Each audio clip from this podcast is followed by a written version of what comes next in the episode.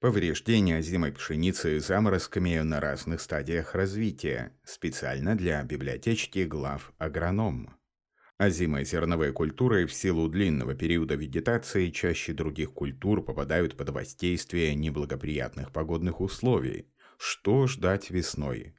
В ряде регионов России поздние заморозки в апреле и мае – частое явление. Насколько чувствительна зимой пшеница к заморозкам после возобновления вегетации и в более поздние фазы развития?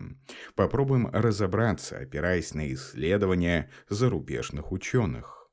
В период осенней вегетации происходит сложный процесс закаливания зимой пшеницы, усиливающий ее морозостойкость. Однако после возобновления вегетации весной культура утрачивает это свойство и легко повреждается заморозками. В период репродуктивного роста пшеницу может серьезно повредить температура несколько ниже точки замерзания. Весной и зимой посевы, скорее всего, пострадают от заморозков, если низкие температуры совпадают с чувствительными стадиями роста, от начала трубкования вплоть до цветения. Чем длительнее заморозок, тем меньше шансов избежать потери. Оценить повреждения растений помогут характерные симптомы, которые свойственны для каждой стадии роста. Прохладная погода сразу после заморозков замедляет развитие симптомов повреждений растений. Но тем важнее их своевременно обнаружить, чтобы предпринять оперативные меры. Оптимальная температура для роста и развития зимой пшеницы составляет 10-24 градуса. Любое отклонение плохо сказывается на состоянии посевов. Идеально, если растения пшеницы будут уходить в зиму, имея 3-4 настоящих листа, хорошо развитую корневую систему и запас сахаров более 25%, так как количество сахаров по мере дальнейшего роста растений снижается, то озимозерновые раннего срока сева оказываются более подвержены поражению заморозками. Чем позже дата посева, тем выше должна быть норма высева озимой пшеницы. Развитая и закаленная с осени точка роста растений может выдерживать зимние морозы до минус 23-24 градусов и лучше переносит минусовые температуры весной. Но если снежный покров ложится ранней осенью до завершения процесса закаливания, это делает точку роста пшеницы менее устойчивой к последующим заморозкам. Растения зимой пшеницы не выносят точку роста на поверхность почвы до тех пор, пока весенние дни не станут достаточно длинными и теплыми. Чтобы понять степень повреждения озимых зерновых морозом, нужно провести плавильную диагностику посевов. Если повреждения получили только листья, а точки роста, узел кущения, корни и стебли живы, значит не все потеряно. Без закалки листья пшеницы выдерживают отрицательную температуру минус 7-9 градусов, а после закалки до минус 18 в зависимости от сорта и возраста листьев. Развивающиеся молодые листья лучше переносят холод. Репродуктивные органы, колоски и цветки погибают при морозе минус 2-3 градуса. Глубина формирования и залегания узла кущения зависит от многих факторов – освещения, тепла, глубины заделки семян, сорта пшеницы и типа почвы, но главным из них является интенсивность освещения. Как только на узел кущения падает солнечный свет, он сразу приостанавливает свое движение вверх и остается на предыдущей глубине залегания в темноте. Поэтому пасмурная осенняя и весенняя погода приводит к более мелкому залеганию узла кущения. Если осенью и ранней весной случаются заморозки, они углубляют его. Заморозки вредят зарождающемуся молодому колосу с начала выхода в трубку, но определить степень его повреждения холодом будет возможно только после колошения. Поврежденный колос выглядит пустым и белым, а у основания растения начинают развиваться новые побеги. Поврежденный засухой колос также выделяется густым белым кончиком. Возобновление вегетации и виды на урожай – Время возобновления вегетации зимой пшеницы весной и состояние растений зависит от сочетания благоприятных для жизни солнечных и тепловых факторов. Раннее возобновление вегетации в условиях ранней весны наиболее комфортное для развития корневой системы узла кущения, в которых лучше восстанавливается поврежденное за зиму растение, что обеспечивает высокую урожайность. Позднее наступление весеннего тепла всегда стресс для озимых и снижение урожайности. Поврежденные за длительный морозный период растения не успевают развить адекватную корневую систему и узел кущения. В условиях быстрого повышения температуры на фоне длинного дня и прямого солнечного света из растений замедляется выведение токсинов, накопившихся за зиму. Они блокируют реакции синтеза, чем вызывают ожоги, розеточность ослабленных и поврежденных растений. Почему одни поля с озимой пшеницей после весеннего подмерзания повреждаются, а расположенные рядом с ними остаются невредимыми? В большей мере травмам от мороза подвергаются. Посевы раннего срока созревания в силу их опережающего роста и стадии развития.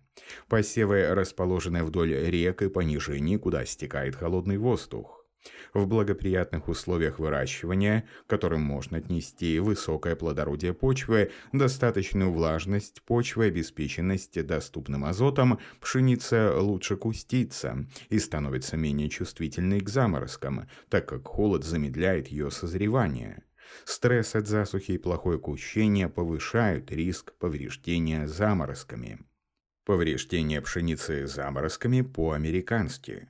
Формирование закладка урожая зимой пшеницы начинается в фазе кущения, когда растение формирует дополнительные побеги. В фазе выхода в трубку у пшеницы создаются колоски в колосе. В фазе флаг листа она формирует количество зерен в колоске, и уже после цветения растет зерновка.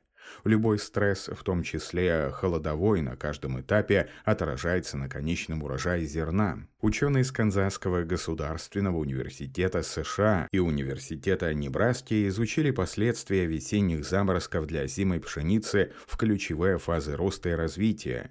Результаты этих исследований могут представлять интересы для наших условий возделывания. Возобновление вегетации – в эту стадию растения находятся у поверхности почвы, максимально защищены от повреждений. Симптомы обморожения растений проявляются через несколько дней в виде скрученных светло-зеленых или желтых листьев с обожженными сверху кончиками и сильным специфическим запахом. Однако с повышением температуры воздуха рост новых листьев возобновляется. Обморожение в период кущения может замедлить рост и снизить количество стеблей.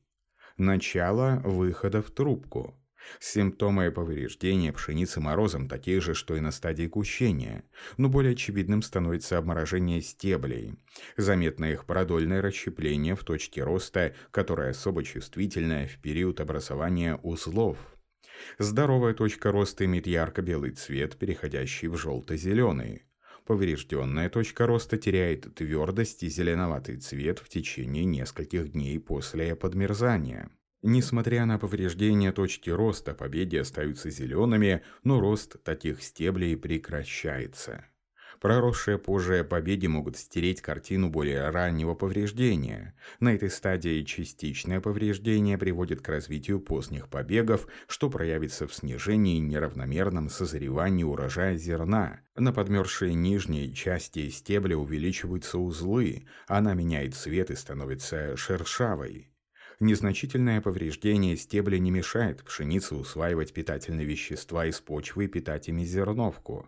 Поврежденное растение часто обламывается в низшей и подмерзшей части стебля, усугубляют состояние травмированного стебля патогенные микроорганизмы, которые инфицируют растения. Полегание посевов и появление характерного пушения на растениях особенно опасны при сильных ветрах и осадках. Конец выхода в трубку. Заморозки в этой фазе сдерживают колосья в еще свернутых влагалищах листьев, где они оказываются словно в ловушке и не могут нормально развиваться. Появляющийся из влагалища желтый или засохший лист может указывать на повреждение точки роста заморозками. В этот период заморозки могут повредить чувствительные к низким температурам мужские пыльники в цветках колоска, а также листья и нижнюю часть стебля. Поврежденные зеленые пыльники через два дня становятся белыми, бледно-коричневыми и сморщенными. Так как пшеница – культура самопыляющаяся, то отдельные зерна могут завязаться и без пыльников, но урожайность пшеницы будет снижена. Если повреждается женская часть, рыльце, столбик и завязь, то рыльце не откроется, потеряет пушистость и вместо белого цвета станет грязно-белым и коричневым. Колошение. Повреждения морозами на этой стадии вызывают стерильность, обезвоживание и высыхание листьев. Симптомы повреждения стебля аналогичны предыдущим стадиям развития. Наиболее характерными травмами являются хлороз и побеление остей колоса. Часто после заморозка колос может нормально выметаться, но приобретает желтую или белую окраску вместо обычной зеленой, что свидетельствует о его гибели. Спустя несколько дней после заморозка на стебле ниже колоса проявляется светло-зеленое морозное кольцо. Хотя оно и не препятствует движению питательных веществ, но в дальнейшем стебель в этом месте может переломиться от ветра. Цветение, опыление. Цветение пшеницы начинается через неделю после колошения. Это самая чувствительная фаза развития пшеницы к отрицательным температурам, причем степень проявления последствий может быть разной. Заморозками могут повреждаться разные части колоса, так как цветение не происходит одновременно во всех цветках. Зерно в этом случае формируется в тех частях колоса, где на момент похолодания цветение еще не началось или уже закончилось. Молочная спелость зерна. Эта фаза развития пшеницы наступает через две недели после цветения. Зерно уже приобретает выполненный вид, но еще не имеет достаточного веса. В поврежденных холодом зерновках до созревания содержимое серое и жидкое, не белое и вязкое, как должно быть на этом этапе развития. Слегка травмированные на стадии молочной спелости зерновки могут сформироваться до нормальных размеров, но при созревании дадут легкое сморщенное зерно, урожай от которого будет намного ниже. Самым серьезным последствием заморозков на зерно в стадии налива является снижение его всхожести. Зародыш имеет обычно более высокое содержание влаги, чем другие части зерна, что делает его более уязвимым.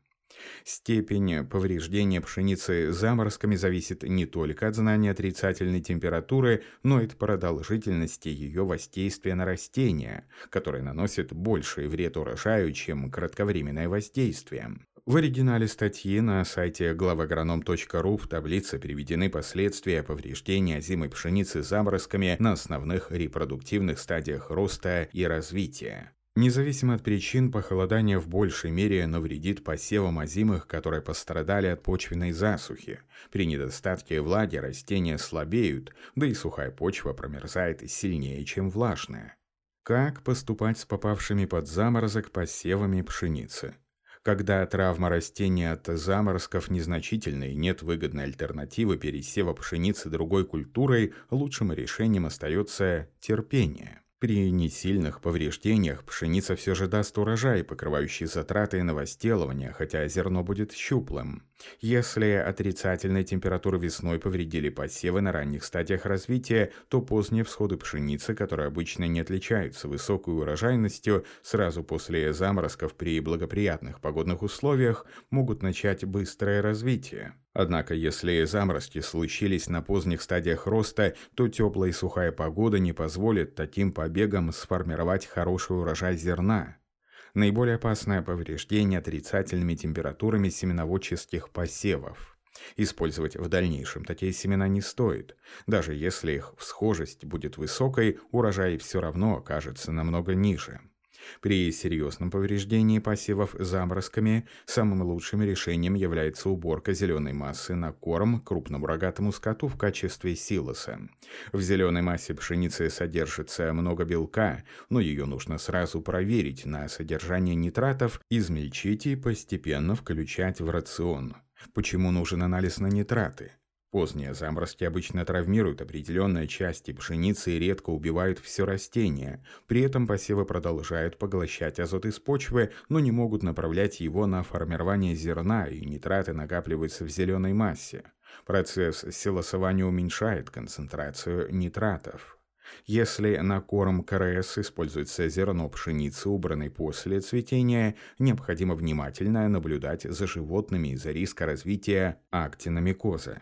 Чаще всего болезнетворная бактерия попадает в ткани тела животного через повреждение слизистой оболочки или кожного покрова остями или соломой злаков. Актиномикоз менее вероятен, когда пшеница убирается на ранних стадиях роста и силосуется. Текст начитал диктор Михаил Воробьев специально для библиотечки глав агронома.